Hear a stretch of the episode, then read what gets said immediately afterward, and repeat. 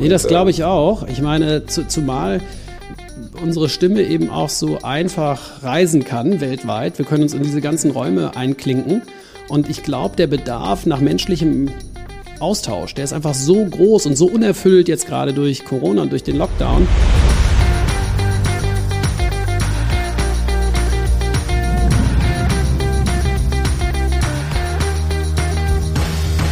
Herzlich willkommen zum Bisfluencer Podcast. Mein Name ist Hendrik Martens und mit mir dabei ein absoluter Wunschgast von mir, den ich, äh, der mir schon öfter über den Weg gelaufen ist, von vielen Leuten vorgeschlagen wurde, in verschiedenen Kontexten und jetzt endlich dabei ist der liebe Ole Tillmann. Moin Ole. Moin Hendrik, vielen Dank für die liebe Intro. Es freut mich sehr, bei dir im Podcast zu sein. Ich freue mich auch, dass du da bist. Magst du mal, bevor wir in unseren festen Ablauf, den wir jetzt seit neuestem haben, reingrooven, mal ganz kurz äh, den Pitch zu dir, deiner Person, deinem Leben, deinem Business in ein paar Minuten machen? Klar. Mein Name ist Ole Tillmann. Ich bin Innovations- und Kommunikationsberater aus Berlin, bin Gründer der Beratungsgesellschaft Peak. Wir arbeiten hier viel in der Startup-Industrie in Berlin, unter anderem mit APX, dem Joint Venture von Axel Springer und von Porsche, Startup Accelerator Programm aber auch für Google for Startups und solche Programme. Und äh, darüber hinaus arbeiten wir viel für Unternehmen wie HelloFresh oder Zalando und machen dort Mitarbeiterfortbildung immer zum Thema Kommunikation und Präsentation. Da kann ich heute also einiges lernen, ja? ja. Oder ich von ich dir. Ich bin gespannt. Und dann, dann der Weg dahin war ja aber nicht so der, der ganz klassische, glaube ich, sondern du hast ja früher was ganz, ganz anderes gemacht, ne? Genau, ich habe in meiner ersten Karriere fürs Fernsehen gearbeitet. Ich habe im Prinzip von meinem 18. Lebensjahr bis zu meinem 26. Lebensjahr als Schauspieler und dann auch als Moderator für RTL gearbeitet und für andere Kanäle und habe das professionell, das Schauspielen habe ich professionell insgesamt 13 Jahre gemacht. Wow. Und die Moderation mache ich nach wie vor. Jetzt sind es halt andere Formate.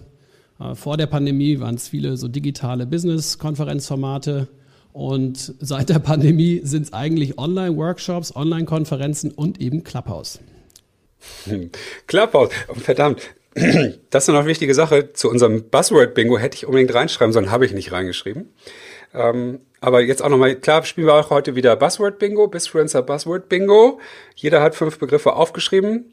Ähm, wenn einer einen Begriff nennt, da verweist er den anderen darauf hin und lacht sich natürlich äh, ein bisschen über die, die, die Naivität des anderen tot und dann machen wir weiter.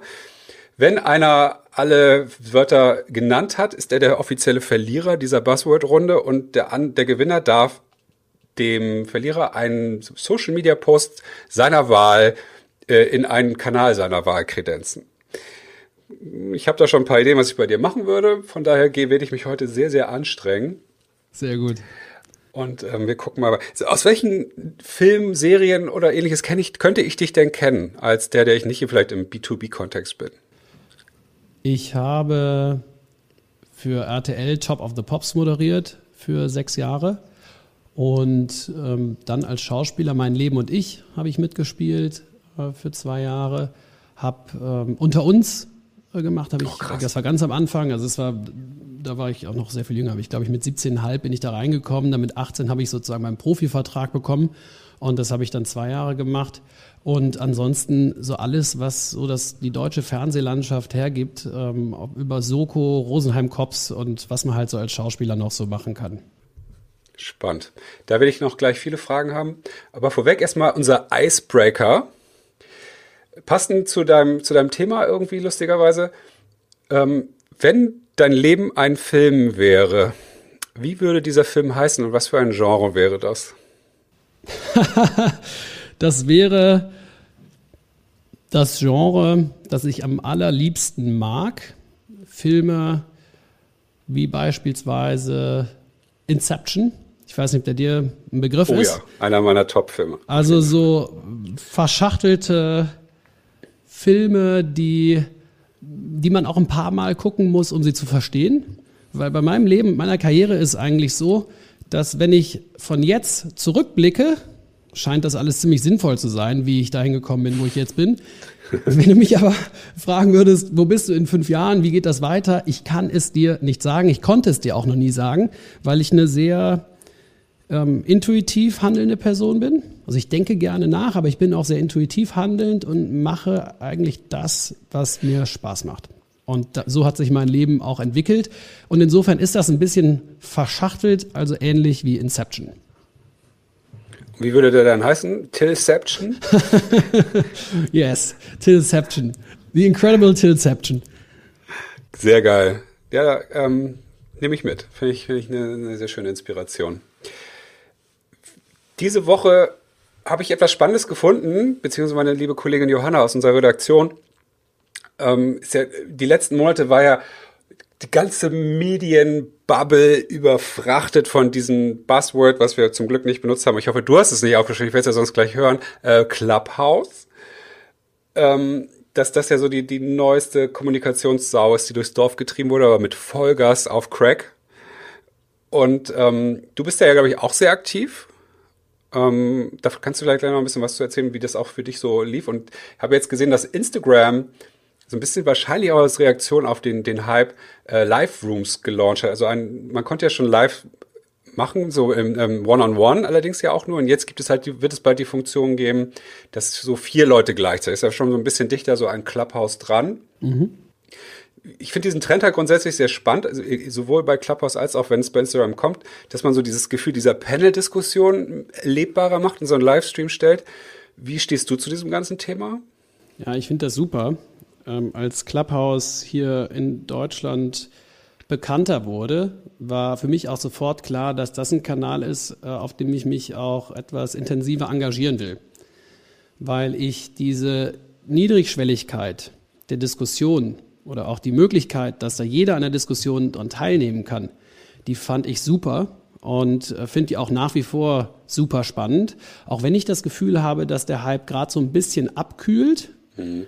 Äh, aber ich denke, die Gespräche, die dort stattfinden, bei Clubhouse, darf ich ja sagen, du hast ja nicht aufgeschrieben. Ja, ja ist nicht, ist nicht alles gut.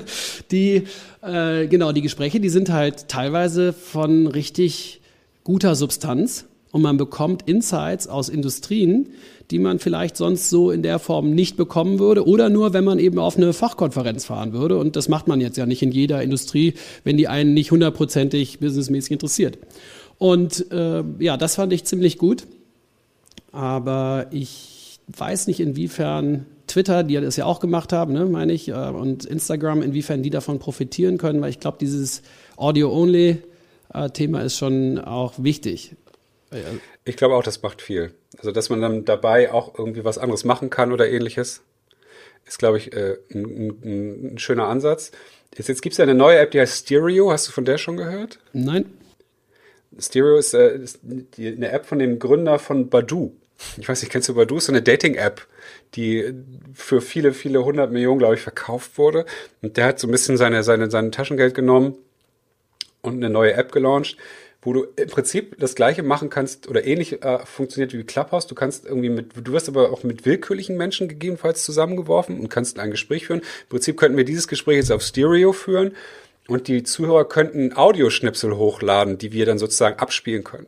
Cool. Und dann also, finde ich auch, finde es mega spannend. Äh, mal gucken, wie sich das entwickelt. Ähm, ich glaube halt, dieser, da ist noch, das ist noch lange nicht ausgeschöpft, das Thema Audio-Only nämlich. Nee, das glaube ich auch. Ich meine, zu, zumal unsere Stimme eben auch so einfach reisen kann weltweit. Wir können uns in diese ganzen Räume einklinken.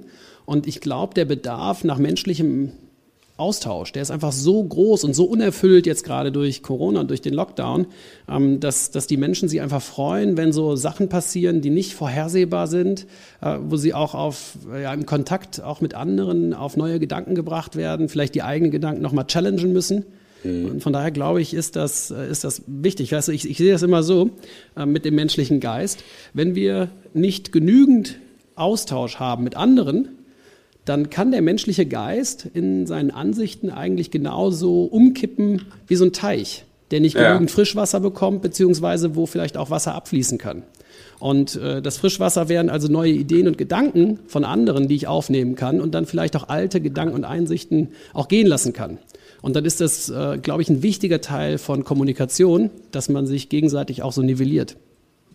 Hm, spannender Ansatz. ich glaube, ich bin halt ultra gespannt, wie, wie das weitergeht und was da, was da noch für neue Ideen kommen. Weil immer wir denken, jetzt gibt's nichts Neues mehr, kommt ja was, was ganz abgefahrenes. Ja, und das war doch bei Clubhouse auch so krass, dass das innerhalb von so kurzer Zeit gefühlt die deutsche Startup-Branche da ähm, drin versammelt hatte, innerhalb von einem Wochenende. Ich glaube auch für alle, ich, ich, mich eingeschlossen, ich hatte so, so ein massives FOMO eine, eine, eine Woche lang. Ich dachte so, Gott, oh Gott, ich muss auch, ich muss auch. Und dann, wie mich das richtig gestresst hat. Und ich habe ich hab ja schon kein langweiliges Leben irgendwie. Und dann wirklich so, okay, ich steige aus. Also ich habe jetzt, ich bin kein Clubhouse, Entschuldigung, kein Clubhouse-Jünger geworden. Ähm, interessiert dich eigentlich, wie ich auf dich gekommen bin? Würde mich sehr interessieren. Erzähl doch mal, Henrik. Wir sind ja beides äh, Storyteller. Ähm, ich fand es halt, fand's halt lustig. Ich glaube, du wurdest mir schon vor, vor Jahren mal in meinem Kontext der Entrepreneur Organization vorgeschlagen. Die kennst du ja wahrscheinlich mhm. auch ganz gut, hier mhm. IO. Weil du, glaube ich, dort auch schon mal, hast du da mal als Speaker oder Workshops angeboten oder sowas in Berlin? Irgendwas war da, glaube ich, ne? Ja, oder genau. Ja, also für IO in ähm, allen möglichen Städten. Also in Hamburg, München, in Berlin auch. Und jetzt kommt nämlich der nächste Gedanke. Hast du, kannst du dich daran erinnern, ob du für den EO TED Talk mal ein Training in Hamburg gemacht hast? Das habe ich bestimmt mal gemacht. Ganz genau weiß ich es aber nicht. Auch, weil das habe ich mitgemacht und ich, ich ähm, habe daraufhin halt einen internen TED Talk gehalten, den, den ich nach wie vor nutze. Und ich weiß aber, ich muss ehrlich gesagt auch, bin jetzt ganz ehrlich, ich weiß nicht, ob, wie, ob du das warst, aber es war ein ehemaliger Schauspieler, ist aber auch schon, boah, mindestens fünf Jahre her. Okay, aber dann, also dann hätten wir uns ja dann schon kennengelernt und das wüsste ich. Und das wäre bei beiden nicht hängen geblieben, was ein bisschen schade wäre. Aber äh, können wir ja jetzt alles nachholen. Ja, ja, genau.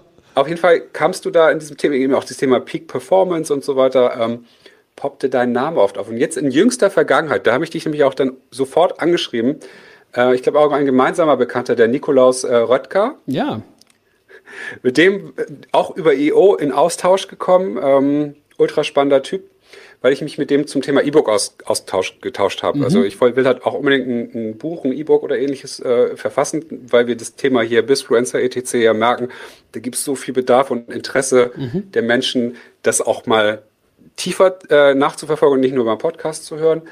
Und ich habe mich dem Thema noch nie so richtig genähert und dann wurde äh, Nikolaus mir vorgeschlagen, weil der ja da eine, eine große Historie hat, dann hat er mir wiederum von deinem Buch erzählt, hm. was für ihn, glaube ich, so ein bisschen Referenz ist. Und das, ich kannte das Buch noch nicht, mhm. habe es mir angeguckt, also, oh, genau sowas will ich haben, mega, oh, eins cool. zu eins, kopiert, Copy-Paste, also wie es aussah. Mhm. Die Inhalte kenne ich ehrlich gesagt noch nicht alle ganz genau, aber ich fand ich ultra spannend und dann dachte ich so, okay, wenn es jetzt von so vielen Seiten immer mal wieder äh, du auf, auf den Schirm kommst, dann müssen wir uns mal ver, ver, verdrahten und das hat ja dann auch schnell funktioniert. Cool, ja, das freut mich. Ja, das Buch, das ist für mich ganz wichtig, weil ich, ich sehr, sehr gerne nachdenke, aber auch sehr neugierig bin und immer wieder auf neue Themen springen kann, die mich total mhm. interessieren. Das birgt natürlich die Gefahr in sich, dass ich die Ideen, die ich ehemals spannend fand, so ein bisschen aus dem Auge verliere. Und dieses ja. Buch, das war für mich wie so ein Anker, einmal auf das Thema Präsentationsdesign, Kommunikationsdesign,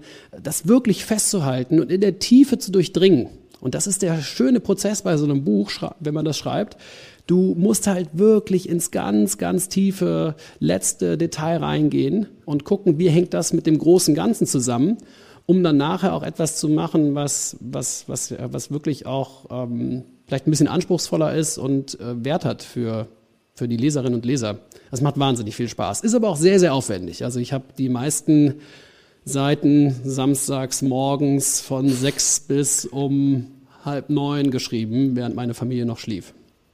Ja, das ist etwas, was bei mir wahrscheinlich auch dann anstehen würde. Ich habe schon wirklich, ein Bekannter von mir hat geschrieben, dass er das letzte halbe Jahr immer um fünf aufgestanden ist, von fünf bis sechs geschrieben hat und jetzt auch ein Marketingbuch rausgebracht. Und ich dachte so, Gott, Wow, aber ja, äh, ich habe mich auch einen jungen Sohn und äh, das ist das ist schon äh, morgens ist der der das Daddy Business. Irgendwie. Wie alt ist er? Zwei. Zweieinhalb okay. bald. Ja, das ist noch volle Action.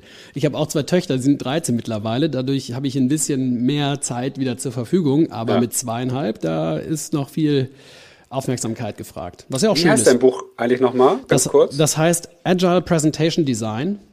An Innovator's Guide to More Impactful Presentations. Und der Übertitel ist Beyond the Obvious. Weil meine Idee Beyond ist, genau, dass du mit dem, was du dort machst, über das Denken, über das vertiefte Denken ähm, dann auch auf Ideen kommst, die vielleicht nicht so offensichtlich sind. Und das macht meines Erachtens nach dann auch Präsentationen wirklich interessant. Brauchen Bisfluencer dein Buch? Unbedingt. Also jede Person, die ihre Präsentationsskills verbessern will und nach einem Schritt für Schritt, nach einer Schritt für Schritt Anleitung sucht, um bessere Präsentationen zu gestalten, die äh, hat dann das richtige Buch in der Hand. Also das ist wirklich der Backbone dessen, was ich auch selber in meinen Coachings und Workshops unterrichte und äh, bietet aber ohne dass man mich jetzt direkt buchen müsste, den Mehrwert über meine Frameworks und Ideen zur Verfügung. Ich habe eine hab ne spontane Idee. Ähm, was ist wenn wir ein äh, Bisfluencer-Gewinnspiel, ich habe noch nie, ich wollte schon immer mal ein Bisfluencer-Gewinnspiel machen, dass du uns ein paar Bücher zur Verfügung stellst und wir verlosen die unter den Leuten, die so richtig so, wir machen so richtig so, äh, so Social Media schlechte Werbung, weißt du so, und wer hier unter diesem Post kommentiert, unter den Leuten verlosen wir so ein Buch. Super, ich stelle dir fünf Bücher zur Verfügung. Oh, im Ernst? Ja. Dann verlose ich vier. Okay, Dann kriegst du sechs. Ich finde, vier, oh. vier hört sich doof an. Also lieber fünf verlosen, eins kriegst du. Also haben wir ein Deal, wir machen ein Gewinnspiel, ja? Ja, okay. Cool. Finde ich, finde ich, finde ich mega spannend. Ich glaube, ich will das Buch wirklich haben ja. ähm, und will jetzt natürlich meinen, meinen, meinen Podcast nutzen, um äh, da auch irgendwie mal ranzukommen. Oder? Ja, ja, klar. Kannst du ansonsten auch bei Amazon, äh, kann, kann sich das jeder bestellen, aber ich, äh, ich schicke dir auf jeden Fall sechs Exemplare rüber. Was war, ist die Idee deines Buches auch irgendwie auch zum, zum Thema Selbstvermarktung gedacht oder ist es eher so aus der intrinsischen Motivation ausgestanden, Menschen müssen jetzt besser präsentieren können? Nein, also ich, mein, mein Fokus, meine Kernzielgruppe, mit der ich zusammenarbeite, sind Innovatoren, Innovatoren. Das sind entweder Startups oder Führungskräfte. Achso, äh, ich habe jetzt übrigens ein Bingo-Wort, Innovation, Innovation. Ach super, ich hatte, mehrfach gesagt. Gut, ich hatte, völlig, eben, äh, ich hatte eben auch schon eins. Äh, das, ich, ich dachte, wir sagen das erst zum Schluss. Sto nee, Storyteller, wir sind beide Storyteller, hast du gesagt, und ich habe Storytelling drauf. Okay, 1-1, weiter 1, geht's. Also, die also, Innovatoren sind deine, deine Kunden. Die sind meine Kunden, genau. Und äh, die, denen helfe ich dabei, ihre Ideen so zu kommunizieren, dass andere die verstehen. Mhm. Weil in der Natur von Innovationen liegt eben, dass sie neu sind und damit häufig bestimmte Informationen nur einer kleineren Zielgruppe bekannt sind. Und wie kommuniziere ich das jetzt aber an Menschen, die gegebenenfalls die Kohle haben, um diese Innovation Wirklichkeit werden zu lassen, aber noch nicht das Vorwissen haben, was es braucht, um das zu verstehen, was sie da tun. Und insofern äh, ist das meine Zielgruppe und dieses Buch hilft dabei, Ideen auf diese Art und Weise zu kommunizieren, dass sie eigentlich jeder verstehen kann. Und äh, das ist etwas, das ich im Unternehmenskontext häufig gesehen habe bei größeren Unternehmen, wenn die so Innovationsprogramme hatten, in denen ich mitgewirkt habe, dann hatten die äh, Supercoaches, die ihnen dabei geholfen haben, äh, neue Business-Ideen sich zu überlegen.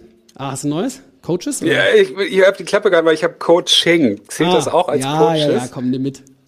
Geil. So, so weiter. Und äh, diese, ähm, genau, diese Ideen, die dann so aufstauen in diesen Innovationsprogrammen, die müssen ja da irgendwie raus. Die müssen ja entweder an das Management Board kommuniziert werden oder an externe Investoren.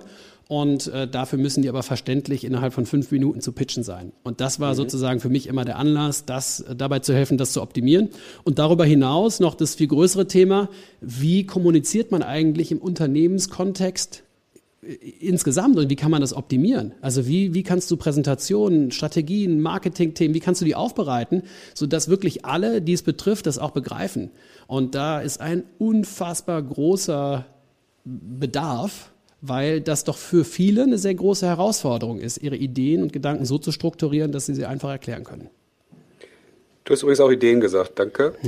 ich, ich habe auch voll die fiesen Wörter, muss ich sagen. aber wirklich alles. Also ich, ich, muss ja einfach nur ich, über mich reden und in dem Moment bin ich in der Buzzword-Falle. äh, ich will einfach ein Posting bei dir machen, tut ja, mir leid. Das finde ich cool. Kannst du machen. Ähm, aber das ist ja das Thema Innovation, Ideen und so weiter. Das war ja nicht immer dein Thema. Wie bist du denn da hingekommen, dass du jetzt dieses Buch ist ein, ein Ergebnis einer, einer Reise vermutlich. Mhm. Äh, wie, wie kamst wie kamst du dahin?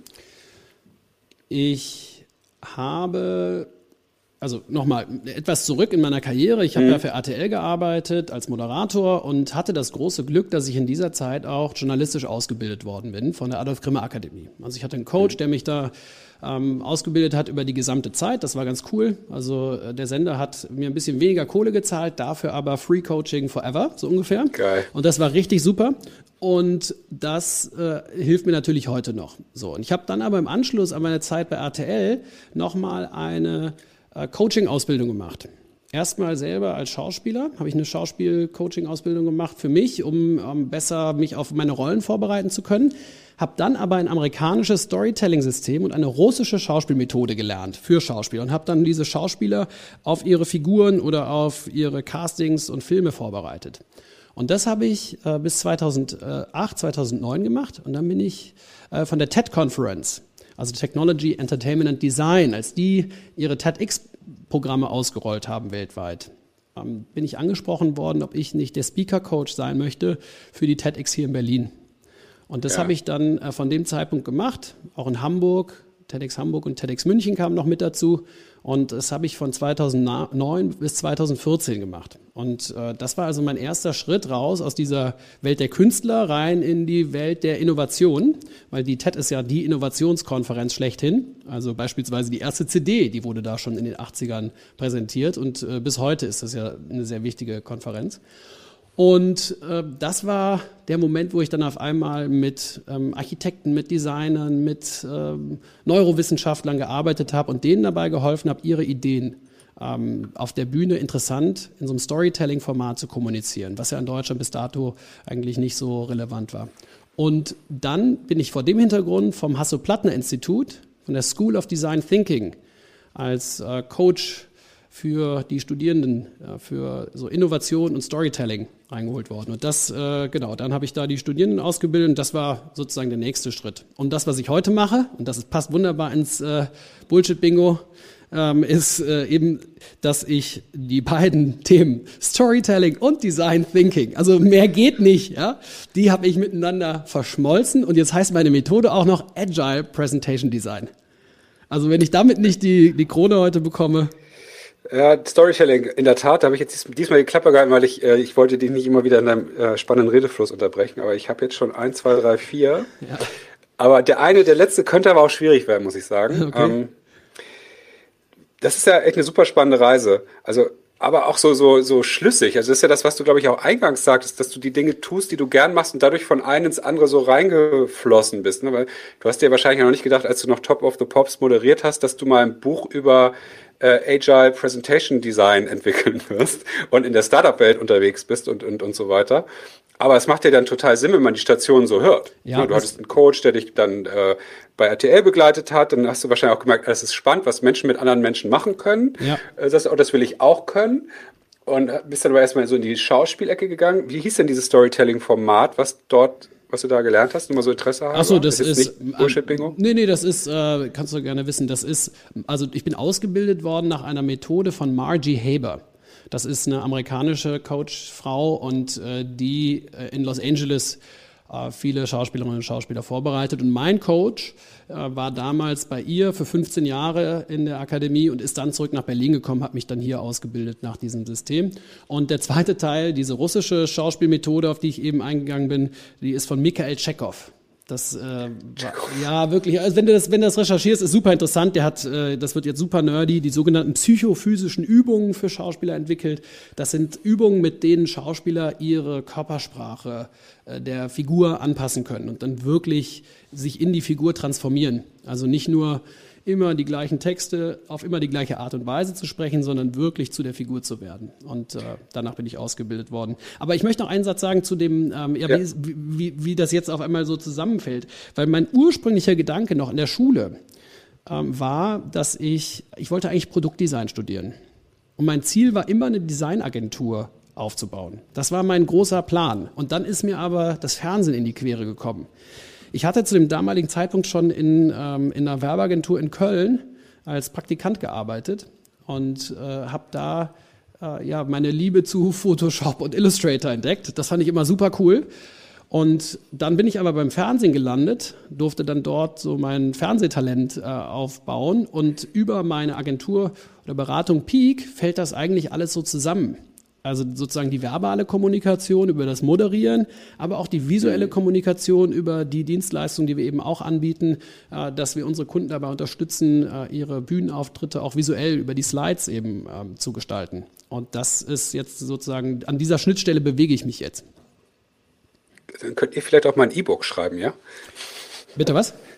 Dann könnt ihr vielleicht auch mal ein E-Book schreiben ah. oder mir dabei helfen. Das zumindest designmäßig auch. Äh, das könnte. Weil das finde ich, es sieht ja echt pornogeil aus, was du da gebaut hast oder ihr da gebaut habt. Ja, vielen Dank. Das spricht ja, mich sehr an. Das finde ich total cool, weil das Ziel war auch übrigens bei diesem Buch. Also ich habe natürlich so Innovatoren immer äh, vor Augen gehabt. Das andere Ziel war aber, dass das Buch mit diesem grünen Kreis, den du siehst, dass das in einer coolen Boutique liegen kann also irgendwie ein Concept Store in Los Angeles, in Tokio oder New York oder auch in Berlin oder in Hamburg. Und mhm. dass das neben ganz anderen Produkten liegt, ja, wegen mir einer Duftkerze, einem Kartenspiel und einem T-Shirt. Und du das Ding siehst und denkst, ey, das sieht aber ganz geil aus. Ich habe zwar keine Ahnung, worum es da geht, aber ich kaufe das jetzt einfach mal, weil ich das interessant finde als Objekt. Ja, und auch, dass das äh, auf dem Schreibtisch liegt, einfach weil man das schön findet. So, und das, äh, das, das, das ist mir also total wichtig. Insgesamt zu einem Designanspruch dass, dass die Sachen auch so geil sind, dass man die weltweit eigentlich cool finden würde. Also du hast ja dann sozusagen das Storytelling in den letzten 20 Jahren für dich komplett geclaimed, wo, wo es jetzt gerade im B2B-Kontext ja seit keine ein paar Jahren ja ein totales Hype-Thema ist, sowohl im Social Selling sich selbst über Geschichten verkaufen, sein Produkt und so weiter. Das machst du ja dann, erstmal hast du es selber gelernt und auch gespielt, das finde ich so abgefahren irgendwie. Und dann hast du das auch noch so gelernt, dass du es weitergeben kannst und dann bist du ja auch noch an die Storytelling Event-Plattform schlechthin geraten. Also TED ist ja das, ja. Gibt, jede, jede Präsentation ist ja eine Geschichte, eine Heldenreise oder wie auch immer. Ja. Ähm, und das finde ich halt so faszinierend. Dass, und dann hast du da auch schon den Leuten das beigebracht, ja, also mir, wenn, wenn ich jetzt sozusagen für mich als B2B-Mensch dieses Thema lernen will, muss ich ja eigentlich zu dir kommen. Ah, gar kein dran vorbei. Ja, das wäre schön. Also ja, ja, also ich, ich, bin, ich bin da auch wahnsinnig interessiert dran und äh, habe das eben auch schon immer gemacht. Also ich kann mich daran erinnern, als ich meine ersten Anmoderationen für RTL geschrieben habe, war es so, dass ich mich immer natürlich fragen musste, was finde ich denn jetzt interessant an der Person, die ich da anmoderiere oder dem mhm. Interview, was ich mit der Person führe? Was will ich denn eigentlich da wissen? Was ist denn eigentlich die Story? Und das ist zu meinem Lebensmantra geworden. What's the story? Worum geht's eigentlich? Und dass äh, ich dann für die TED arbeiten durfte, war natürlich ein großer, großer Glücksfall, weil die Ideen, die die Speaker mitgebracht haben, das war natürlich die, die, die war natürlich wahnsinnig komplex auch zum Teil und sehr, sehr ja. äh, schwer zu erfassen. Und jetzt durfte ich denen dabei helfen, das über Storytelling zu vereinfachen und äh, anschaulich zu machen, was dann wiederum auch bei den Coaches selber zu neuen Erkenntnissen geführt hat. Und äh, das ist für mich, äh, das ist für mich das äh, absolut Spannendste und das Coole am, äh, am Storytelling ist, in dem Moment, wo du die Geschichte gefunden hast, spürt das jeder im Raum. Also noch mhm. beim Entwickeln der Story, aber auch später, wenn du auf der Bühne bist und du präsentierst. Wenn du die Story ja. gefunden hast, spürt das sofort jeder unterbewusst. Und diesen Moment zu erreichen, das, äh, das treibt mich total an. Ich hatte dann auch das Glück, dass ich weltweit äh, gearbeitet habe und das auch nach wie vor tue. Also ich bin un unter anderem bei Sony Music in New York, äh, für die habe ich äh, von 2017 an gearbeitet, hab, war auch eine Zeit lang da. Ich habe ähm, in San Diego und auch in Kalifornien äh, auch Vorträge gehalten vor verschiedenen Tech-Unternehmen, immer zu diesem Thema. Und das hat sich irgendwie alles so logisch weitererzählt. Das fand ich auch mal cool, wenn ich vor den Amerikanern dann stand und ihnen dann gesagt habe, ist ja cool, dass ihr euch zum Thema Kommunikation einen Deutschen holt. das ist unsere große Stärke. Ja, aber äh, scheinbar doch, made, Communication Made in Germany bringst du jetzt sozusagen ganz, ganz anders raus. Finde ich, finde ich großartig. Ich könnte mir ja vorstellen, dass du jemand, wenn man dich engagiert und du kommst zu so einem großen DAX-Unternehmen oder zu ne, einem größeren Unternehmen, und die haben dann ihre Produktpräsentation oder was auch immer. Da krempelt sich dir doch bestimmt aber auch regelmäßig die Fußnägel hoch, weil die dann ja irgendwie immer so eine Benefit, Feature, sonst was Kommunikation haben. Unser Produkt ist das beste Wald, da, da, da. Und da fängst du ja wahrscheinlich, hast du auch eine Challenge dann zu sagen, nee, lass doch vielleicht erstmal gucken, what's the story behind it. Mhm. Wie machst du das? Mich leitet das Zitat von Albert Einstein, if you can't explain it simply, you don't understand it well enough. So. Und wenn ich mir jetzt eine Präsentation angucke, dann schaue ich mir die unter vier Gesichtspunkten an. Das erste ist die Strategie. Also inwiefern ist klar, warum die Person eigentlich das tut, was sie da tut. Inwiefern ist klar, wer die Empfängerin ist und äh, wie stark ist auch die Sprecherin dazu in der Lage, Empathie für das Publikum aufzubauen und darüber dann empfängerorientiert zu kommunizieren. Dann frage ich mich, wie sind die Benefits rausgearbeitet? Also, dass das Publikum wirklich das Gefühl hat, boah, das ist ja total spannend, total interessant und gar nicht aufhört, äh, sich das äh, anhören zu wollen, weil da einfach so viele Erkenntnisse drin stecken. Und dann frage ich mich, ähm, inwiefern da auch mögliche Gegenargumente, die vom Publikum kommen könnten, schon in der Präsentation selber aufgegriffen werden und gut beantwortet werden. So, das ist für mich so der Anfang. Und dann der zweite Teil, wenn ich das äh, sehe, dass das gut gemacht ist, dann ähm, erst dann äh, kann eigentlich die Story auch gut funktionieren. Und das ist dann der zweite Teil. Die Story, ist die wirklich vollumfänglich, ist die verständlich, ist die klar? Dann von dort aus äh, die visuelle Kommunikation. Also wenn du dann die Slides dazu betrachtest, sind die Slides verständlich, vermitteln die die Kernpunkte und sind die synchron auch mit der verbalen Kommunikation. Das ist auch der, der dritte Punkt oder vierte Punkt, äh, eben die, die Delivery.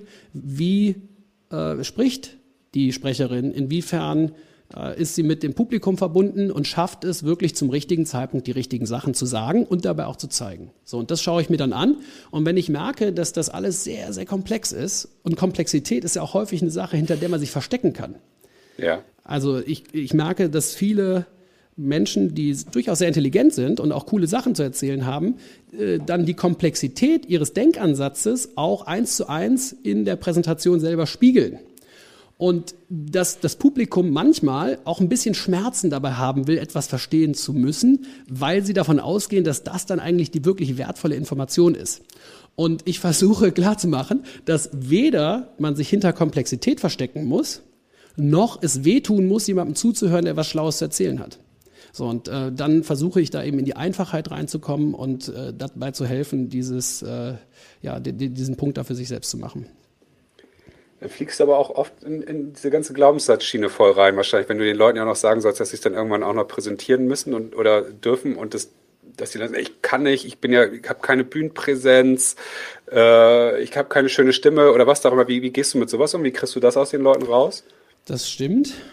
Ähm, also, häufig kommen Menschen zu mir und fragen mich, ob ich ihnen dabei helfen kann, präsenter auf der Bühne zu wirken. So, und dann denken die, das ist so was Technisches, was von außen kommt. Und dann versuche ich ihnen klarzumachen, dass die, also erstmal, dass es so viele Menschen, wie es auf der Welt gibt, so viele unterschiedliche Kommunikationsstile auch gibt. Und das ist eigentlich auch cool.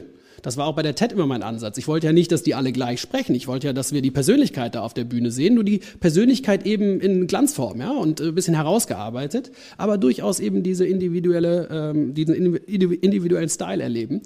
Und das ist aber nur dann möglich, dass man da wirklich so aus sich rauskommt, wenn man das Gefühl hat, inhaltlich perfekt vorbereitet zu sein. So, und das ist für mich alles. Du musst deine Story kennen. Wenn du deine Story nicht kennst, dann brauchst du auch eigentlich nicht vor ein Publikum zu treten. Und mit Story kennen meine ich in einem Satz sagen können, warum du zu dem Zeitpunkt, wo du auf der Bühne bist, da bist. Und wenn du das nicht aus der Hüfte heraus schießen kannst, dann musst du eigentlich nochmal hinter die Bühne gehen und dich fragen, warum bin ich denn eigentlich da? Und das äh, machen meines Erachtens nach die Amerikaner besser als die Deutschen. Die Amerikaner sind sehr viel stärker in der Vorbereitung wenn ich jetzt mal so klischeehaft sprechen kann, ja. das gilt natürlich nicht für jeden. Ähm, und die Deutschen ähm, sind äh, da, ja, die glauben halt, dass man sich nicht so gut vorbereiten muss und sollte, weil das ja ansonsten die Spontanität killt. Und das halte ich für totalen Blödsinn. Ja, das stimmt. Was ist denn deine Story? Meine Story ist, dass ich getrieben bin von Neugierde und von Verständnis und äh, ich, wenn ich die eine Sache verstanden habe, die nächste verstehen will. Und ich aber gelernt habe, dass ich die Dinge so strukturieren und festhalten muss, dass ich nicht immer wieder von vorne anfange, sondern ich auf dem ehemals Gelernten äh, dann wieder aufbauen kann. Spannend. Ist Struktur ein wichtiger Wert für dich? Ein persönlicher? Ja, ja Struktur und Prozesse. Äh, ja, weil ich sehr assoziativ bin. Also gibst mir irgendwie ein Thema und sofort fallen mir 30 weitere Themen ein. Und das hat eben den Vorteil, dass ich sehr groß, sehr schnell groß denken kann, aber den Nachteil, dass ich dadurch manchmal so ein bisschen die Details verliere. Und ähm, ich habe dann gemerkt, dass diese ganze kognitive Leistung, dass die, ähm, dass die eigentlich auch das Gegenstück braucht, den Pragmatismus, mhm. die Anwendung. Und das ist mir dadurch gelungen, dass ich angefangen habe, Dinge zu visualisieren auf dem Whiteboard, auf Sticky Notes. Und das habe ich auch in meinen Coachings immer so gemacht und mache ich heute noch, ähm, dass äh, du das alles, äh, du kommst in einen Raum bei mir, es ist alles voll mit Whiteboards und äh, nach so einer Coaching-Session ist da die gesamte Session visualisiert um dich herum. Du stehst sozusagen in deinen Gedanken und dadurch kannst du dann auch die übergeordneten Muster erkennen. Das macht wahnsinnig viel Spaß. Das ist so ein schöner Kreativprozess auch. Und da ist dann die Struktur äh, total wichtig. Und der Prozess auch, weil nur wenn du dir saubere Prozesse aufbaust, du überhaupt auch in so eine Tiefenarbeit kommen kannst, in so eine Tiefenkonzentration und nicht immer wieder die gleichen Dinge dir neu erarbeiten musst. Also das ist, finde ich, da, dadurch einfach total wichtig. Und das kennst du ja vielleicht selbst auch bei deinem Podcast, oder? Ich meine, wenn du da jedes Mal wieder neu anfangen musst, äh, dann wird es halt vielleicht geil, aber nicht so geil, wie es sein könnte. Ja, das ist auch, also, wo du es sagst, ich muss ja, siehst mich ja hier öfter grinsen, weil beschreibst so einige Sachen, die auf, auf mein, auf mein Businessleben auch immer wieder zutreffen. Und ich lerne aber auch doch, ja, so ein bisschen Grundstruktur muss sein.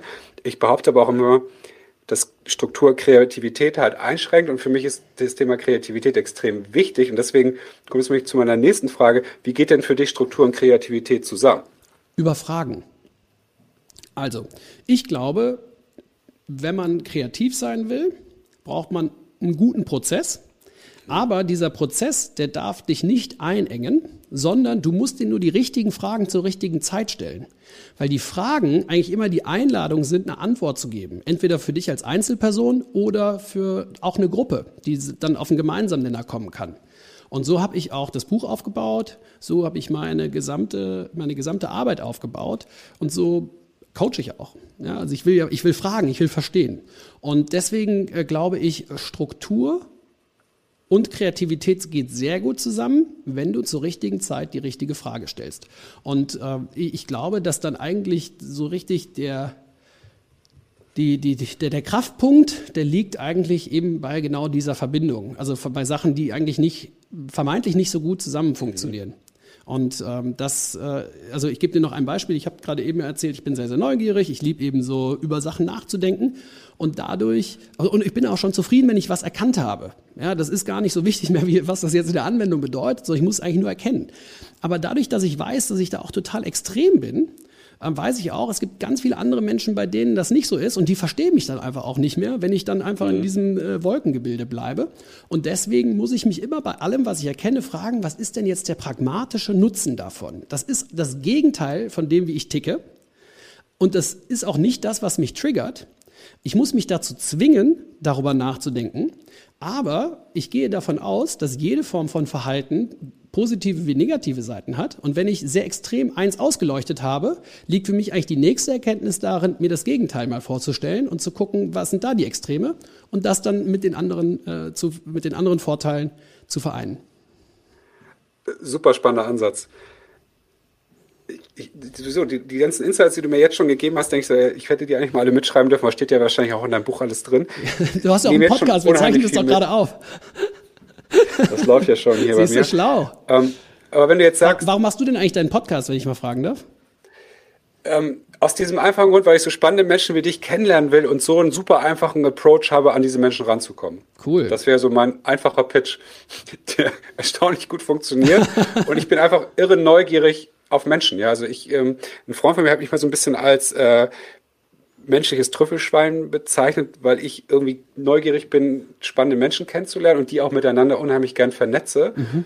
Daraus ist das so ein bisschen entstanden und natürlich ein bisschen aus meinem alten Business, Influencer-Marketing, etc. Mhm. Äh, und dann gemerkt habe, ähm, das gibt es jetzt auch im Business-Kontext mhm. und so ist das dann eigentlich entstanden. Und wie gesagt, irgendwie, vielleicht hätten wir jetzt nicht so ein interessantes Gespräch so schnell geführt, wenn, wenn ich jetzt nicht diesen Approach hätte. Mhm. Gesagt hätte, hier, wir haben hier was, ähm, mhm ich habe hier eine Plattform, hast du Lust da mitzumachen? Mhm. Hätte ich die jetzt einfach so geschrieben. Ich hoffe, du hättest mir trotzdem geantwortet, aber mhm. vielleicht wäre es ein bisschen schwieriger gewesen. Mhm. Und mein egoistischer Ansatz von diesem Podcast ist auch, ich will aus jedem Gespräch schlauer rausgehen, als ich reingekommen bin. Cool. Und äh, deswegen stelle ich auch all die Fragen, die ich mir nicht unbedingt vorher zurechtgelegt habe, sondern ich finde es ja einfach interessant, was du, was du mir bietest. Mhm. Und davon möchte ich was mitnehmen. Und ich, ich denke einfach so, wenn ich das spannend finde, findest du hoffentlich auch andere Menschen spannend und ich biete dadurch einen Mehrwert. Ja, cool. Das ist super interessant. Danke. Super gerne. Danke für die Frage, weil sonst ist es ja immer andersrum. Ich, ich, ich habe ja auch eingangs gesagt, bitte stell mir auch gerne Fragen. Ja, ja, ja, das ist cool. Ja, man ist, so, man ist so als Gast natürlich sehr schnell in so einer äh, Situation, wo man eher auf die Frage wartet und dadurch ist dann vielleicht nicht das so ein natürlicher Gesprächsfluss, aber jetzt gerade merke ich, dass das, äh, dass das bei uns gerade passiert ist. Gut. Ähm, wenn du sagst, dieses Thema, das ja äh, Struktur und Kreativität zu verbinden, ist ja auch immer ein wichtiger Teil deines Coachings. Wie komme ich eigentlich in den Genuss eines Coachings von dir, mit dir? Ja, musst mir, musst mir anschreiben, musst mir eine E-Mail schreiben an ole.peakberlin.com und dann dann ist dann so Pakete, ist das, oder ist es, ist es komplett individuell? Also jemand wie du, der sagt, Struktur ist wichtig, habe ich wahrscheinlich, dann gibt es das Storytelling A, B, C-Paket für Unternehmen, für Einzelpersonen, online oder wie läuft das ab? Nee, ja, also nee, ja, also ich finde Struktur ist wichtig, aber das äh, ist nicht, weil ich so wahnsinnig strukturiert bin. Ich wäre gerne strukturierter, als ich bin, ähm, aber jetzt auch so im, in, in der Vermarktung, das ist, ist für mich eigentlich gar nicht so, dass ich jetzt so über die über die Skalierung nachdenke und dafür so ganz viele Pakete mir überlege und mache das und das und so, das will ich ja gar nicht. Ich bin mhm. total inhaltlich getrieben. Wenn ich das spannend finde, was irgendwie eine Person macht, ähm, dann ist das für mich Trigger genug. Oder wenn ich das Gefühl habe, ähm, bei einem Unternehmen äh, ja, ein neues Thema mit bearbeiten zu dürfen, was ich so noch nicht bearbeiten konnte, dann ist das für mich ein Trigger. Also ich gebe dir ein Beispiel. Ich arbeite viel mit so digitalen, ehemals Startups, die jetzt mittlerweile aber sehr große Unternehmen geworden sind, global agierende Unternehmen, die aber diesen datenzentrierten Ansatz, den sie ehemals hatten, den, den beibehalten haben. Mhm. Und ähm, dadurch gibt es auf einmal, gerade so in Marketingabteilungen, aber auch äh, insgesamt über das Unternehmen verteilt, halt sehr viele Menschen, die mit Daten zu tun haben und diese Daten dann ähm, synthetisieren müssen, die da irgendwie Insights draus äh, rausarbeiten müssen und die dann wiederum kommunizieren, um andere Menschen zu einer gewünschten Handlung zu bringen. Und äh, das ist eigentlich ein nicht so einfacher Vorgang, weil wie äh, baue ich denn eine Geschichte aus den Daten, ähm, die ich da habe und wie mache ich daraus eine verständliche Präsentation? Und äh, das ist etwas, das mich jetzt gerade total antreibt. Und wenn ich dann sehe, dass ein Unternehmen mit solchen Themen Schwierigkeiten hat, von denen es meist ja auch selber gar nicht weiß, dass es genau diese Schwierigkeit ist. Also kommt vielleicht mit ganz anderen Fragen, aber ähm, da, dann, äh, dann merke ich, ja, das, das, will ich, das will ich weiter vertiefen, weil ich denke, dass wir uns noch eine Zeit lang mit dem Thema Datenverarbeitung durch Menschen und ähm, daraus resultierenden Präsentationen, Strategiepräsentationen beschäftigen werden müssen. Und da kommt auch das Thema Datenvisualisierung rein. Das interessiert mich auch.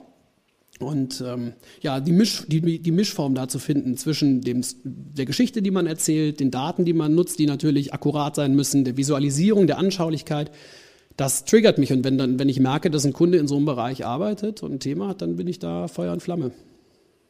Also gibt es da jetzt kein, also ich kann als Einzelperson zu dir kommen, ich kann als Unternehmen zu dir kommen. Genau. Ähm, da gibt es jetzt keine konkrete äh, Einschränkung, wahrscheinlich äh, eine monetäre, das ist wahrscheinlich, äh, muss man sich das auch leisten können. Ich glaube, das ist, ist wahrscheinlich irgendwie nicht das klassische Coaching, was ich mir vom Live-Coach um die Ecke hole, sondern das ist ja, geht ja auch schon ein bisschen tiefer bei dir. Mhm, mhm. ähm, Genau, aber, aber es Prinzip, ist halt auch wichtig, dass du Bock drauf hast, wenn ich das richtig verstehe. Ja, voll. Das ist, das ist für mich das, äh, das Allerwichtigste. Also ich sag mal, wie gesagt, also die reine Skalierung ist es für mich nicht. Wenn ich über Skalierung nachdenke, dann eben eher, wie kann ich den Mehrwert dessen, was ich da anbiete, gegenüber meinem Kunden weiter erhöhen. Und wenn ich mir dann anschaue, wie Coaches zu mir in meine Sitzung kommen oder auch äh, Gruppen von Workshop-Teilnehmerinnen und Teilnehmern, wie die in meine äh, Workshops kommen, dann kann ich mich ja fragen, wie werden die, also was denken die eigentlich eine Woche davor? Was denken die ein paar Tage davor? Was denken die am Tag selber? Und was machen die? Was fühlen die? Was, was machen die danach? Und ähm, dann äh, frage ich mich, wie kann ich durch Technologie, also in dem Fall jetzt dann Video ähm, und eine Online-Masterclass, wie kann ich es schaffen, da noch einen besseren Mehrwert für sie zu schaffen, dass sie einfach noch mehr verstehen, was ich ihnen eigentlich erklären will und wo ich glaube, wofür sie ähm, vielleicht eine gute Fähigkeitsentwicklung mit drin steht. Und ähm, das ja, das mache ich, äh, das mache ich dann eben über meine Online-Masterclass. Aber da ist der Ausgangspunkt immer die Frage, wie kann das, was ich bei meinem Gegenüber auslöse, für mein Gegenüber noch wertvoller sein? Und davon versuche ich dann rückwärts alles andere zu entwickeln. Also hast du schon grundsätzlich immer feste Strukturen für deine Workshops, die laufen nach einem bestimmten Muster ab, ähm, je nach, nach wahrscheinlich äh, Kunden, Kunden, also jetzt Einzelkunde, ähm, Unternehmen und so ähnliches. Aber die Aufgabenstellung ist eigentlich immer die gleiche. Verstehe ich das richtig? Ja, genau. Und das ist, das ist auch interessant beim Thema Präsentationen und Kommunikation dass auch das industrieübergreifend bei allen das gleiche Thema ist. Also ob du jetzt ja. eine Marketingstrategie kommunizierst, einen Business Pitch machst oder ähm, vielleicht ähm, was, also deine, deine Human Resources Ansätze äh, erklärst, das ist eigentlich immer das gleiche Prinzip. Und ich habe eine Methode entwickelt, mit der man strukturiert diese Inhalte aufbereiten kann, sodass sie wirklich auch verfangen beim Publikum. Und äh, jetzt, also ich gebe dir ein Beispiel, was jetzt auch durch die Pandemie bei mir entstanden ist, was, was eigentlich ganz gut funktioniert. Weil, ähm, ja, also Anfang März letzten Jahres äh, ist natürlich durch den Ausbruch der Pandemie ist dann äh, unser Geschäft auch komplett eingebrochen. Also wir waren bei 40 Prozent des Umsatzes auf einmal im März. Das ging im April noch so weiter bis im Prinzip in den Oktober.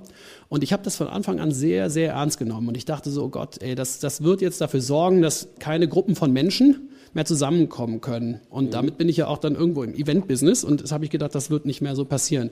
Und damit war mir klar, verlieren wir auch den Zugang zu unseren Kunden. Und äh, deswegen dachte ich, wir müssen jetzt alles daran setzen, selber den Zugang äh, zu schaffen. Und dann habe ich ähm, das gemacht, was ich ohnehin schon immer so in unserem Businessplan drin hatte, und zwar eine Online-Masterclass aufzubauen. Aber das ist halt so unfassbar aufwendig, das zu machen. Also diesen Videoinhalt zu produzieren, das ist ja so viel Arbeit, dass ich äh, jetzt auf einmal im März äh, 2020 durch die ganzen freien Tage, die mir zur Verfügung standen, gedacht habe, okay, dann wenden wir jetzt einfach unser gesamtes Skillset, was wir haben. Und ich habe Designerin und äh, Facilitator, also so äh, Coaches äh, und äh, Workshop-Moderatoren mit mir im Team gehabt. Und äh, dann haben wir gesagt, okay, ich wende jetzt alle diese Kapazitäten auf unsere eigenen Themen an. Und jetzt entwickeln wir daraus dann die Online-Masterclass. Und das äh, äh, haben wir dann gemacht, habe ich halt ein professionelles Equipment gekauft, habe mir ein Studio aufgesetzt, wo ehemals unser Workshop-Raum war und habe das dann äh, produziert. Und das ist jetzt etwas, das ist jetzt da, das hat einen Wert. Und äh, das nutze ich im Prinzip, um jetzt mit Menschen aus der ganzen Welt äh, zu arbeiten. Die lasse ich durch, diese, durch dieses Prinzip laufen, ähm, durch diese Online-Masterclass laufen. Und das mache ich nach einem Prinzip, das nennt sich Blended Learning. Also das ähm, Vermischen im Prinzip von offline und online, beziehungsweise von Einzelarbeit und Gruppenarbeit und Coaching. Mhm. Und die bereiten sich dann nach dem, und jetzt nächstes Buzzword, Flipped Classroom Approach. Also hast du das drauf? Habe ich nicht aufgeschrieben. Okay. Der umgedrehte, äh, das umgedrehte Klassenzimmer. Also du ja. machst deine Vorbereitung äh, für äh, eine Schulstunde oder bei mir dann für einen Workshop schon vorab und kommst vorbereitet in das Coaching rein. Und das passiert über die Online-Masterclass, über Videos. Und äh, okay. äh, dann kann ich mit dir an deinen Inhalten arbeiten, die natürlich viel strukturierter aufbereitet sind, ähm, als wenn du jetzt einfach so ohne Vorbereitung in so ein Coaching kommst und dann ähm, unter meiner Anleitung sozusagen das machst. Und damit muss ich nicht immer wieder das Gleiche erzählen. Und meine Coaches kommen besser vorbereitet in so einen Workshop.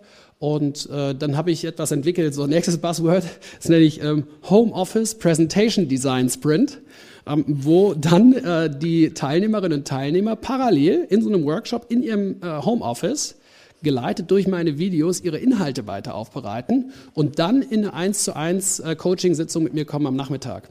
So, und das äh, ist alles so verwoben mit Online-Videos und meinem direkten persönlichen Input. Klingt nach einem besonderen Erlebnis auf jeden Fall. Also anders als die ganzen viele andere Masterclasses, wo ich einfach dann eine Galore von fertigen Videos habe und ein paar PDFs, die ich mir runterladen kann und dann Übungen mache oder eben nicht und dann kriege ich pro Tag vielleicht sogar noch eine E-Mail.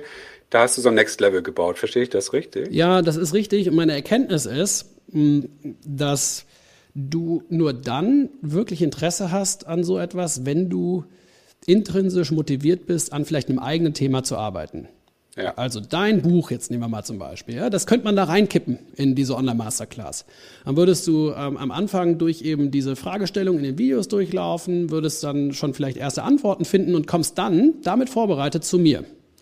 So, und dann äh, kann ich dir helfen, das äh, schon mal weiter zu evaluieren. Dann sage ich, okay, äh, das und das, daran solltest du weiterarbeiten. Dann schicke ich dich wieder in die Videos, Da geht es dann die nächsten Schritte weiter und dann kommst du wieder zu mir und dann gehen wir wieder in 1 zu 1 Coaching. Also, also ich kriege schon einen direkten Austausch auch mit dir zustande sozusagen. Ich kann dir dann konkrete Fragen stellen, du gibst mir konkretes, individualisiertes Feedback. Genau. Das finde ich natürlich spannend. Was kostet sowas?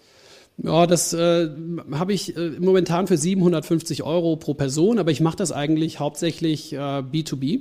Also das sind dann Unternehmen, die mir ihre Mitarbeiterinnen und Mitarbeiter ähm, dann auch schicken. Ich habe eigentlich keinerlei, sage ich mal, B2C-Ansatz, ähm, wo ich dann Menschen ähm, von überall aus äh, versuche zum gleichen Zeitpunkt irgendwie auf die gleiche Masterclass zu vereinen, sondern das sind dann eben so Kohorten, die Kohorten von ah, okay. Also es gibt jetzt nicht am 31.03. startet das, da kann ich mich als Hendrik Martens äh, für registrieren, der jetzt bis Freelancers besser werden will oder wie auch immer. Ähm, Gibt es vielleicht mal irgendwann mal, aber das ist natürlich sehr, sehr aufwendig, das zu machen. Ähm, ja. Wenn du mal überlegst, also ähm, da die Nutzerinnen und Nutzer zu finden, dann zu koordinieren, am gleichen, am gleichen Tag das zu machen, das ist halt sehr viel, ähm, sage ich mal, einfacher, ähm, äh, wenn man das eben unter, für Unternehmen für Unternehmen macht. Würde ich unheimlich gern mal sehen, weil ich sehe Ole halt hier in dem krassesten Setup und visuell perfekt, was ich bis jetzt noch in keinem Podcast-Gast hatte. Wirklich, das ist hier mit, mit ähm, kleinem In-Ear, wo, wo du dir sozusagen deine eigene Stimme wahrscheinlich hörst oder hörst du mich da? Ich weiß es jetzt Beides. gar nicht. Ja, das ist halt so wirklich so Live-Studio äh, mit Sony Alpha, äh, mit, mit ordentlich Tiefenunschärfe und so. Ich bin, ich bin halt hoch beeindruckt. Ich denke, wenn das das Setup war, womit ihr dann ja produziert habt, bin ich äh, neugierig, wie, wie das natürlich aussieht. Also das ist äh, nochmal Hut ab für, für diesen, für diesen Production Level. Das finde ich, finde ich ganz, ganz großartig. Ja, aber, aber Hendrik, guck mal, das ist doch genau das Gleiche wieder, ähm, äh, das, was wir eben besprochen haben mit Struktur und Prozessen und auch der Frage, was ist eigentlich der eigene Anspruch, ja? Und ähm, das, das hat bei mir auch echt jetzt seit der Pandemie gedauert, um zu verstehen, was, äh, was muss ich eigentlich machen, um so bestmögliche Qualität auch äh, zu erreichen. Und ich will mhm. ja, dass du äh, als mein äh, Zuhörer, als mein Gast, äh, dass du eben äh, auch ja, ein schönes visuelles Erlebnis hast, ein gutes auditives Erlebnis hast. Und was muss ich tun, damit das bestmöglich wird? Und dann versuche ich das zu verstehen. Und äh, durch YouTube äh, ist es halt auch möglich, wirklich sich zu jedem Thema äh, da das reinzuziehen, was du brauchst, um das auch selber produzieren zu können. Und das dauert natürlich am Anfang wahnsinnig lange. Und das ist mit total viel Stress verbunden. Aber irgendwann kommst du halt in die Prozesse rein. Okay, dann weißt du, ah, ich muss, äh, ich darf nicht nur eine Batterie für meine Kamera haben, sondern ich muss halt fünf Batterien für meine Kamera haben. Kennst du das? Ja, sehr gut sogar. Klar. Auf jeden Fall. Äh, danke für diesen, für diesen Abschlusssatz. Da, da kann ich mich nochmal am eigenen Schopfe packen, der du ja auf, den, auf mein Gästeschlafzimmer hier gucken darfst, während du, wenn du mit mir hier sprichst. Und ich eigentlich auch die, genau diesen Anspruch auch habe, aber es irgendwie gerade vielleicht habe auch ein bisschen schleifen lassen. An alle Zuhörer, die das jetzt auch hören, guckt doch mal, ob das auch auf euch zutrifft, weil das äh, motiviert mich aber auch gerade total. Ne? Also genau, warum mache ich das? Denn an so einer Stelle auch nochmal zu fragen, was ist ja warum mache ich das und wie viel, wie viel geiler fühlt sich das ja auch für mich selbst an, mich äh, so zu optimieren. Also das ist ja. ja äh ich habe vielleicht noch eine Idee, die ich sagen ja. könnte, wie es dazu gekommen ist, dass ich das jetzt so mache, wie ich das mache. Ähm, also ich, ich habe schon immer ähm, äh, Büros gehabt, die komplett vernetzt waren und wo es immer eine Kamera gab, die es mir ermöglicht, im Prinzip das wie so eine Art Live-Studio zu benutzen. So. Und ähm, da war meine, jetzt wieder, da siehst du, wie ich denke. Also ich bin da im total theoretischen, okay, das Internet ist wie ein großes Gehirn und wir mhm. sind die einzelnen Zellen in diesem Gehirn. Okay, was machen eigentlich Zellen in einem Gehirn? Die kommunizieren miteinander. Okay, wenn wir das, wenn das bei uns auch so ist, dann müssen wir also bestmöglich lernen, miteinander zu kommunizieren. Wahrscheinlich werden wir irgendwann alle so Home-Studios haben oder Bürostudios, die halt so sind wie Fernsehqualität. So, und äh, das war, äh, das war für mich so der, der Ursprungsgedanke. Und dann wieder totale Theorie, aber äh, für mich dann auch so wegweisend. Ähm, wenn wir Kameras oder auch Mikrofone eigentlich als ähm, ja, verlängerte menschliche sensorische Elemente betrachten, dann äh, müssen wir doch eigentlich dafür sorgen, dass die bestmöglich in unserem Sinne funktionieren. Das heißt, wir mhm. müssen eigentlich versuchen, professionelle Geräte zu haben. Und äh, dann äh, bauen sich solche Sachen dann auf einmal zusammen. Und manchmal dauert das dann aber auch Jahre, bis ich dann dahin komme, wo ich da eigentlich sein will. Und jetzt durch die Pandemie hat sich das natürlich alles total beschleunigt. Und jetzt kann ich halt äh, das hier aus meinem Office heraus in der Form machen. Und üblicherweise, das habe ich jetzt heute nicht eingeschaltet, weil ich wusste, wir sind eigentlich ein Podcast und kein Vlog. Äh, ich habe hier auch verschiedene Kameras und äh, kann jetzt dann auch über so ein Switchpad, was ich vor mir habe, Geil. auf die verschiedenen Kameras äh, das Ganze auch dann umschalten. Und äh, im, im nächsten Schritt ist dann die Idee, auch die Kamera so zu haben, dass ich ins Whiteboard hinten gehen kann. Dann drücke ich da drauf, klack, und dann bin, bin ich aber äh, nach wie vor für dich total präsent vor der Kamera, aber stehe am Whiteboard und kann dir vielleicht auch Sachen visualisieren. Und so, dass man eben selber ähm, Regisseur, Kameramann, äh, Tonmensch, äh, Autor, alles auf einmal ist. Ähm, und das, glaube ich, ist auch die Zukunft. Wie fühlt sich das für dich an, jetzt wo du das alles so hast? Mega, mega gut, äh, mega gut. Und ich, ich, sehe, dass ich da jetzt äh, noch ein paar weitere paar weitere ähm, Stunden investieren muss, weil ich will in einen Zustand kommen, wo ich im Prinzip bestmögliche TV-Qualität, auch was Motion Design angeht übrigens, also das ist auch so eines meiner Leidenschaften, äh, wo ich das aber eigenständig am Fließband in schnellstmöglicher Qualität produzieren kann. Und das, dann glaube ich, dann fangen auch solche, ähm, äh, solche Formate wie YouTube und so an, äh, auch das klassische Fernsehen komplett äh, abzuschlagen. Das kann Fernsehen gar nicht leisten. Aber ich glaube, dass dafür eben viele Fähigkeiten auf eine Person vereint sein müssen, um eben so eine Qualität äh, dann auch schaffen zu können. Und die muss man sich drauf schaffen. Und ich habe da einfach eine wahnsinnige Leidenschaft für, das zu verstehen und das zu machen. Und das ist dann vielleicht auch der Vorteil von meiner Fernsehzeit, die ich hatte.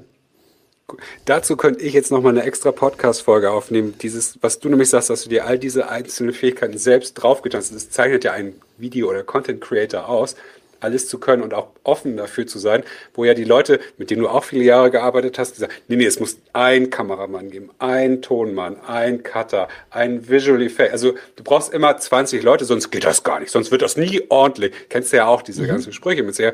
Das finde ich halt so faszinierend, dass jemand, der aus dieser Welt kommt und sagt, nee, guck mal, ich bin open-minded, ich habe da Bock drauf und deswegen ähm, tue ich mir das rein, wie du gesagt hast. Das finde ich so, ja, so ja, muss es doch funktionieren. Aber Henrik, aber da habe ich auch ein bisschen ähm, Schwierigkeiten gehabt am Anfang mit, weil ich natürlich auch mit diesem TV-Anspruch rangegangen bin und mhm. äh, mich dann auch Stück für Stück davon lösen musste, zu akzeptieren, ja. wenn ich eine bestimmte Qualität produzieren können will, dann muss ich erstmal anfangen, überhaupt was zu produzieren.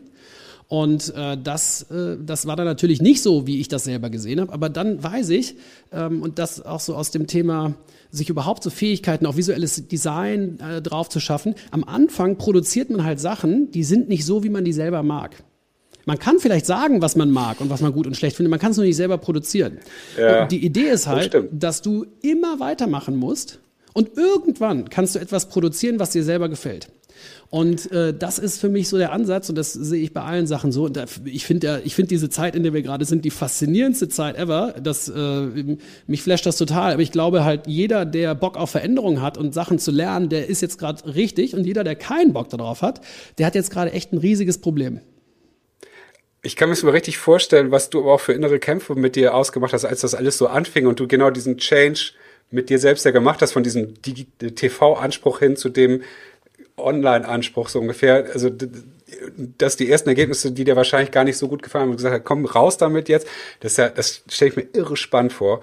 Und ich hätte jetzt noch 18 Fragen. Ja, ich ja, ich weiß, wir könnten uns jetzt weiter unterhalten. Ich finde es super spannend, Hendrik. Vielen lieben Dank. Das macht echt, das macht echt wahnsinnig Freude, mit dir zu reden. Danke. Vielleicht holen wir es einfach nach. Ähm, aber jetzt lassen wir es einfach für, ich würde es für heute gerne einpacken, weil ich fand die Insights ultra gut und, und wichtig für, für die Leute, die uns, die uns hören und die aus dem Business kommen, die nicht aus dem Business kommen und äh, dein Weg einfach so, so schlüssig, ne, so, so, so ungeplant, wie er, glaube ich, ja war, so schlüssig war für mich, dass du da bist, wo du jetzt bist. Und jetzt haben wir ja noch die letzte Rubrik für heute, ist ja nämlich das Thema Needs and Leads.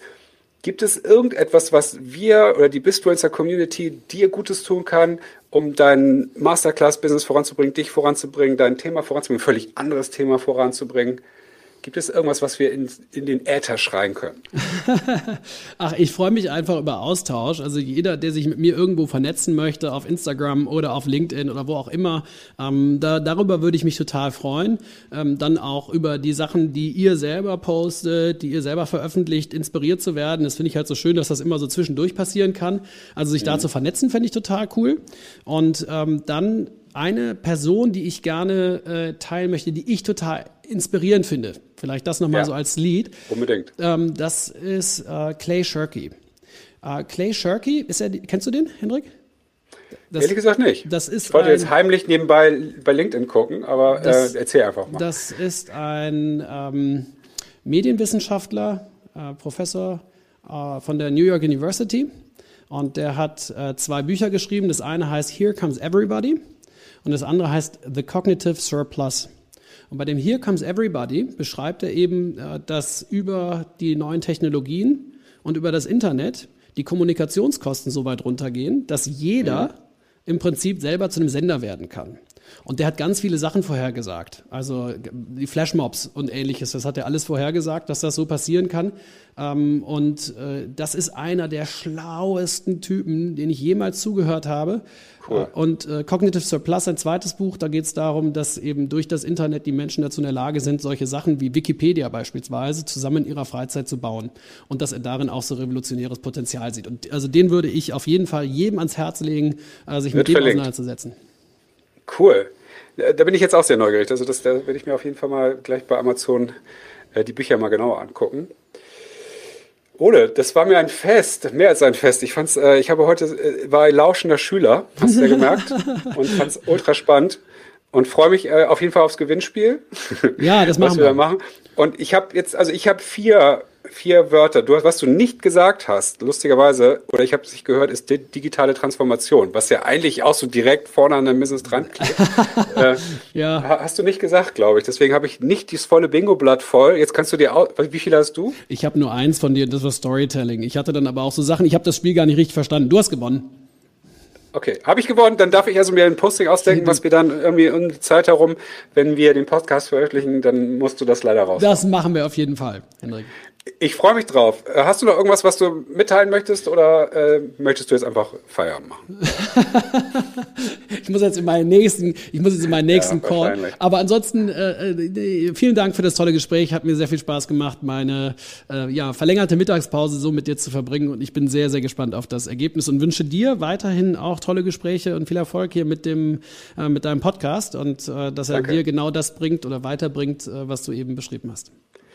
Ja, dann ähm, hoffe ich, dass vielleicht setzen wir eines Tages dieses Gespräch auch mal offline fort, wenn das mal wieder entspannt geht. Dann ähm, können wir da bestimmt noch mal ein paar, paar spannende Themen weiterwälzen. Liebe Zuhörer, das war's dann für heute. Ähm, ich hoffe, ihr konntet auch eine Menge mitnehmen. Ähm, wie immer folgt uns, äh, kommentiert uns, unterstützt uns und natürlich aber auch unbedingt Ole, wie er schon selber gesagt hat. Ähm, er freut sich auch mal auf Austausch und Inspiration. Ich wünsche euch eine tolle Zeit, bleibt gesund und bis ganz bald. Tschüss.